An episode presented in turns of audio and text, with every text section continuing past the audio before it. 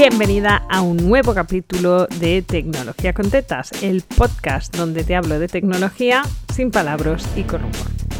Y hoy voy a hacer un tributo a mi primer capítulo donde te contaba cómo comunicarte con tu programador y que te entienda, o sea que causó bastante furor y hoy voy a darte tres trucos para contratar al mejor programador para hacer tu web. Voy a hablar exclusivamente de programadores web, ¿vale? Otro capítulo haremos programadores para otra cosa, que de eso también tengo mucho que contar. Antes de empezar, tienes que entender la diferencia de perfiles que se ocultan detrás de programador web o programadora. Y voy a hablar en masculino porque en general en el sector es un sector muy masculinizado y me encuentro pocas chicas. Pero que entiendas que cuando digo programador me refiero a cualquier persona que monta webs. Y ahí está la chicha del meollo. El tema es que cuando tú dices programador, eso incluye en realidad tres perfiles y es muy importante que preguntes hasta que entiendas con qué perfil estás hablando. El perfil número uno es el diseñador. Es la persona que hace el frontal, lo que tú ves. Muchos diseñadores no saben montar eso después encima de tu WordPress, ¿vale? Que suele ser como la combinación. Y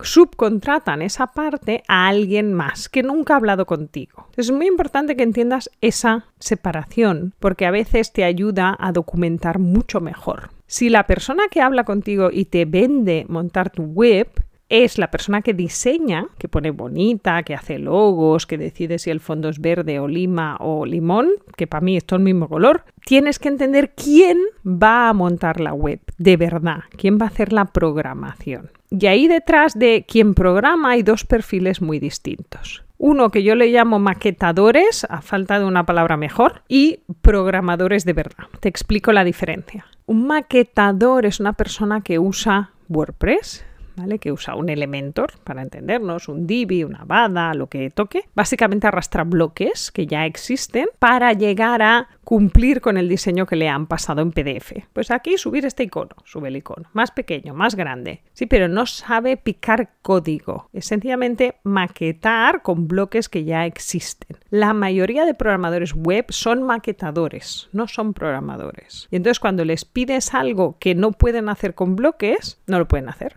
porque no hay un bloque para hacerlo. Esto los que tenéis webs en Kajabis o en Wix o en Cartras o donde sean, es el mismo proceso, es decir, hasta donde llega la plantilla de bloques se puede hacer. Todo lo demás lo tienes que hacer con HTML a piñón, escribiendo código. Así que lo primero que te diría es entiende muy bien la estructura de equipo que hay detrás de te montamos una web. ¿Es un diseñador más un programador que además es un freelance, que es una subcontrata? ¿O es un equipo de dos donde son marido y mujer, o son novios, o son amigos? Es decir, son socios de verdad y uno es maquetador, programador y el otro es diseñador o es un programador programador, que no es un maquetador. ¿Cuál es la diferencia? Que cuando tu web te la hace un programador, te la deja perfecta, pero le mete código a punta pala y tú después no vas a poder operar si no sabes picar código, ¿no? Dirás, ay, ahora quiero cambiar este icono. Y claro, abres y en vez de poner subir tu nuevo icono en un botón, hay un churro de código que tienes que modificar tú y entonces tu web hace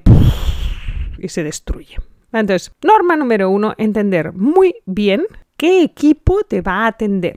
¿Sí? Y clarificar estos tres roles. Diseño, maquetación en WordPress o en la plataforma que sea y programación a medida. Los equipos que no tienen programación a medida no te van a poder hacer virguerías. Si eres muy exigente a nivel de diseño, quieres un equipo que tenga un programador. Si no eres muy exigente a nivel de diseño, con un maquetador te vale. Si quieres mucha autonomía, no puedes permitir un equipo programador porque no te va a dar autonomía, vas a depender de ellos siempre. Y una vez hayas entendido muy bien qué equipo hay detrás, te recomiendo que pidas referencias. La segunda norma es la derivación de mi 3.3. Si nunca me has oído hablar de esto, Ahora ya me he olvidado si lo he dicho en algún podcast, pero te lo repito, ¿no? La norma del test 3 es tienes que pedirle tres referencias de tres personas que haga más de tres años que tienen funcionando algo con ellos. En el caso de la web, las webs mueren muchas veces antes de tres años, así que yo te diría que hagas un 3-1. Tres personas que hagan más de un año que tienen su web funcionando con ellos, que puedas ir a ver esas webs y que no hayan salido del horno hace dos días ¿vale? Que puedas ver si se ha actualizado, si no se ha actualizado, si funciona, si carga rápido, si los encuentras por SEO, ¿vale? Que puedes hacer comprobaciones de este estilo. Así que en el caso de programadores web, el 3.3 se nos va a convertir en 3.1. Si te vas a gastar mucha pasta y no es tu primera web, ¿vale? Es decir, yo estoy en este proceso, me lo tengo que pensar y eso me de pensarlo me da miedo. Si es una web de las de súper estratégica, es tu quinta web, esta es la buena, un 3.2 y que te dé el teléfono de una de esas tres personas para hablar con ellas. Quieres ver cómo ha sido el proceso, cuánto de fácil, cuánto de difícil, cuántos meses han tardado, si han ido a plazo, si no han ido a plazo. Obviamente te va a dar el teléfono de su clienta favorita, que es su amiga, ¿vale? Eso es lo mejor que te pueda pasar, es lo que te contará esta clienta de referencia. Si la clienta de referencia te dice, bueno, dijimos tres meses y al final fueron cuatro o cinco, si no eres la afortunada cliente de referencia, igual esto se nos va a alargar seis, siete, ocho, nueve, diez meses. Entonces esto es importante saberlo porque si eres del género planificador como yo y te planificas tres meses y se te alarga nueve, se te va a la mierda todos los lanzamientos del año. ¿Vale? Así que norma número uno, entender muy bien el equipo. Norma número dos, un 3-1, un 3-2, depende de lo que necesites. Norma número tres, córtate las ganas de innovar. ¿Vale? Necesitas una web. Define lo que es imperativo que salga el día que tiene que salir y todo lo demás lo vas a poner en la lista de para las mejoras. Porque una vez empiezas a ver web, dices, ay, aquí podríamos poner, ay, aquí podríamos poner, y entonces te vas al capítulo 1 de este podcast y te comunicas con tu programador de la manera eficiente. ¿Vale? Cuidado con estas cosas porque es muy fácil pedir y es muy difícil tachar. Entonces te recomiendo muy mucho que antes de ir a hablar con un diseñador, con un programador, hagas tú la lista de las M's. Y no es la lista de las mierdas, ¿eh? es la lista de los must have. Must have en inglés es obligatorio sí o sí. Y solo puedes tener dos cosas obligatorias en un proyecto técnico. Y ahora me estás diciendo, ¿cómo que dos cosas? Bueno, vale, la web entera. No, eso no es una cosa, ¿vale? es decir, tienes que marcar unos objetivos cuantificables para tu web. Y me explico. Quiero una web que capte 100 leads al mes. ¿Qué quiere decir? Que necesito lead magnet, que necesito blog, que necesito migrar mi blog o no tocar mi blog ¿Vale? Este tipo de cosas de detalle técnico salen cuando tú le explicas a un maquetador o a un programador tus objetivos cuantificados. Si tú le dices, hazme una web, no sabe lo que quieres hacer con esa web. Así que te reto a que antes de empezar a pedir precio, hagas este ejercicio. KPI, sí, eh, resultados cuantificables que quieres conseguir con tu web, en especial si no es la primera. Sí, sí, estamos hablando ya segundas, terceras, cuartas, quintas webs, tienes muy claro para qué sirve tu web. Web que me posicione en posición número uno al menos tres posts o que me mantenga la posicionamiento que ya tengo, aunque la tenga que tirar entera, o que me capte 100 leads, o que se integre perfectamente con mi pasarela de pago. Este tipo de cosas solo puedes poner dos, dos, tía, dos, no más. Ya lo sé, ahora estás sudando, pero cuando haces el ejercicio de poner solo dos, centras el tiro al 100%.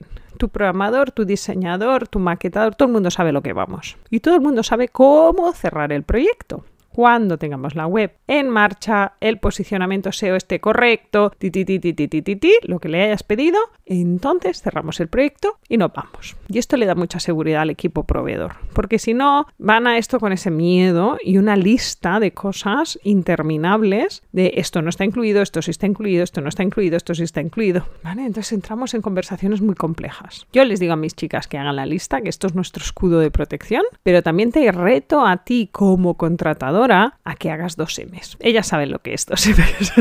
Las que han pasado por mis manos y le dices, vengo con las dos M's, te aseguro que lo van a entender. Así que estas son mis tres recomendaciones para contratar a un programador. Uno, entender muy bien la composición del equipo. Dos, hacer un 3-1-3-2, ¿vale? Ahí depende de tu nivel de madurez. Y tres, hacer solo dos M's, cuantificables y medibles. Espero que esto te ayude la próxima vez que vayas a cambiar tu web o vayas a hacer una landing a contratar al equipo que realmente va contigo y va a dar en el clavo.